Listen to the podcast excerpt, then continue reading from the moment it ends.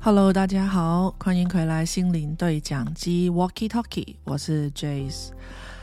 这个礼拜二我没有更新，因为因为我没有时间，这都是借口啦。因为嗯，还有一个原因。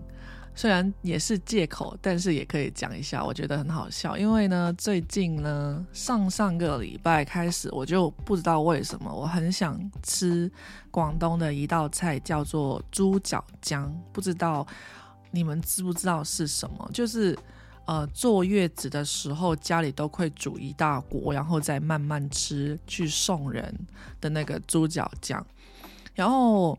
我很想吃，我就给跟我妈要了一个食谱，然后去买材料，然后自己煮。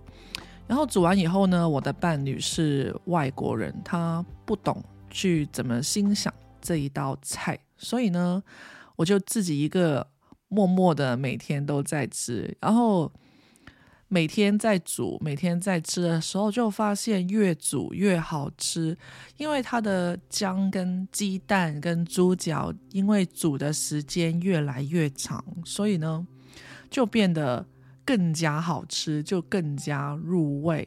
但是呢，我的伴侣就说，他就是从小到大到大都没有吃过这么就是。这这样的鸡蛋跟姜，他就觉得很奇怪。他只吃了一点点，他就没有再碰我那锅猪脚姜。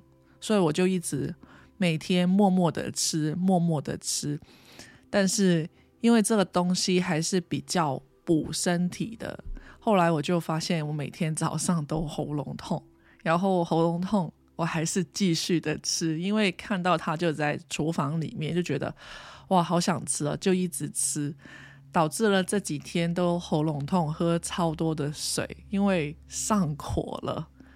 不知道大家有没有，就是嗯，去煮过这道菜？就是不是因为坐月子而煮一道就是想吃的菜？像我妈妈，她动手能力非常强，就是只要我们去跟她说，比如说要吃一个什么。就像这个猪脚姜，她真的是过几天，她就会在菜市场把所有的原材料买回来，然后就开始动手做，然后再隔一个礼拜，我们就可以有猪脚姜吃了。我就很佩服我妈妈那种动手能力强。当我越了解我自己是一个投射者的时候，我觉得我就没有这么。爱 push 自己出去，因为就是有个借口，就是说我不是生产者，我就是没有他那个动能。就是我看到我妈，我觉得她就是一个非常典型的生产者，因为她就是如果要她一天坐在家的话，她肯定不行的。就是如果他坐在家的话，他肯定会开始做清洁啊，然后开始比如说收一下那种冬天、夏天的衣服、换季的衣服啊，然后再收一下什么东西要丢要清理啊。所以我觉得最近看了很多人类图的东西，我就觉得，嗯，有些时候就是每个人的性格跟个性。有一点不一样，也是一个非常好玩或者说很特别的一个事情。你可以去透过人类图，也去看一下周边的人，猜他他是什么类型的人，是投射者，是生产者，还是显示者？就我觉得挺有趣的。那最近呢，我就看了一个嗯 Netflix 的一个电影，这一套电影呢。虽然是不是主打身心灵的，但它的背景或者说传达的信息，在这套电影，我觉得是非常励志的。因为故事的主人就是在一个背景没有那么好的家庭长大，所以在呃在进入 MBA 以前，他就是一个建筑工人。而且也没有进行过任何就是正常团队的训练，就自己就在呃普通的街场就打打篮球，这样就有一天他就被一名教练发现他的才华所在，然后这个教练就像他的嗯一盏明灯吧。他就很想把他带到 NBA 里面去的一个这样的故事。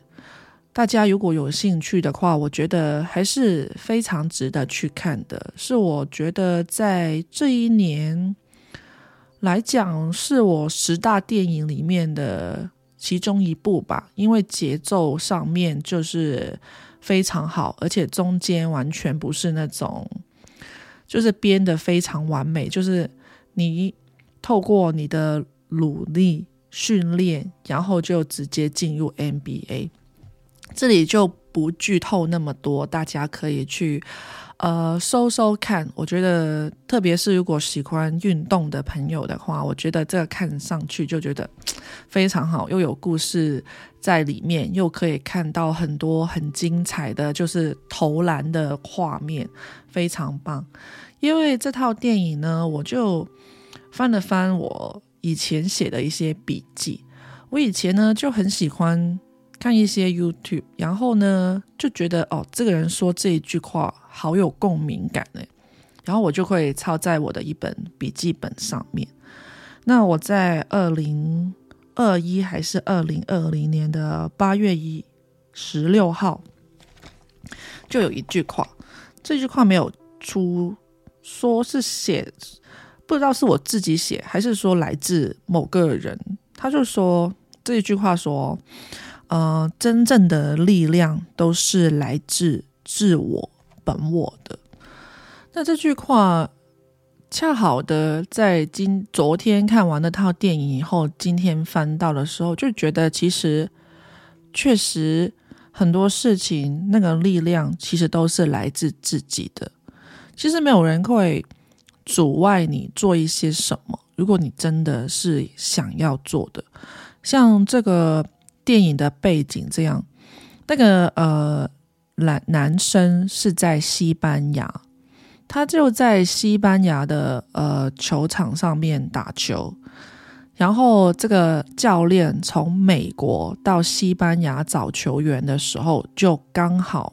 就是吃完饭没事干，就逛球场的时候看到他。如果他不是这么闪闪发亮、有光芒的话，其实他也抓不到这个机会。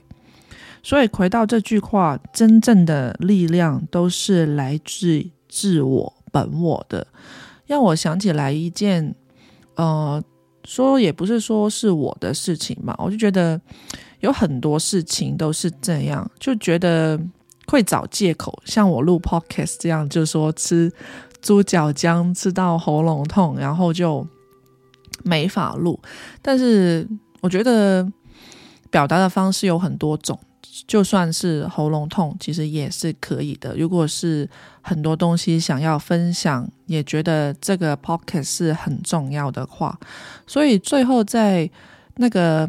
电影里面完结，我只记得一句话是他教练说的，就是嗯，英文好像是 “only you against you”，就是只是你跟你自己的一个就是对赛，就是你以为到最后可能是我要赢谁，其实你要赢的就是自己，因为中间有一段的是他要去训练，然后他就跑那个。坡，那个坡超级陡的，那个教练就设了一个时间，就是你要完成一分四十五秒就要把它跑完。他一直就是每天早上起来跑步，跑步，跑步，但是一直就是两分钟十秒，然后慢慢慢慢的一直很贴近那个一分钟四十五秒，然后最后他是超越了。所以说那。在那场训练里面，如果你自己是没有目标的，那其实我觉得你就是随便跑跑的话，你也不会盯着那个时间看，那你就不能超越，也不能有进步。所以说，在套用回去我自己生活上的话，我就觉得其实每天真的是要超越昨天的自己，那人生才会更加有意义。比如说，今天比昨天，呃，吃了一个更好吃的东西，或者说今天比昨天能够更有精神的去上班，或者说今天比昨天更有效率的工作。其实每天的奋斗，如果把这个焦点放回于自己的话，其实自己的进步会比较多。不知道大家觉得，如果呃焦点经常外向外看的话，你们会有什么的感觉？因为我了解到我自己是投射者以后，我发现我真的是。很容易就被外面的东西吸引过去了，因为投射者的呃焦点就是都是向外，所以呢，我就是现在要学会把焦点放回于自己，让我自我发挥出我真正的力量。每个人都有他们独特的天赋优点。长处，但是我们可能经常会跟周边的人比较的时候，我们就没法看见自己独有的天赋跟能力。因为有机会，就像那个丑小鸭的故事，你明明是天鹅，但是你就跟一群鸭子一起长大，你就会发现自己是很不一样，还被周围的丑小鸭去。嘲笑你，觉得哦，你怎么长得这么丑啊？怎么这样那样啊？但是其实长大后你会发现了，丑小鸭原来不是丑小鸭，它是一只天鹅。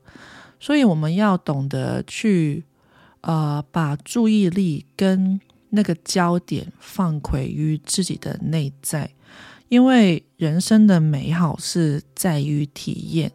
无论说现在你的当下是在经历一个什么样的状况，然后你就把这个事情快速倒带十年，想着十年后的自己回想去到那一段回忆的话，你会发现其实好像没什么大不了。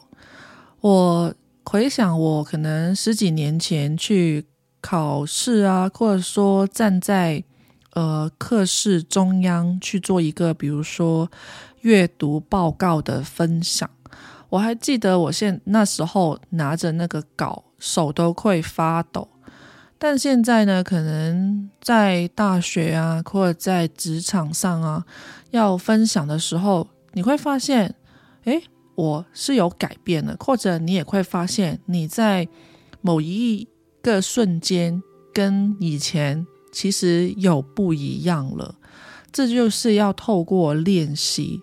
所以说，要学会去欣赏自己，也是要透过练习。那今天的分享，希望可以提醒到大家，提醒我自己，人生的美好是在于体验。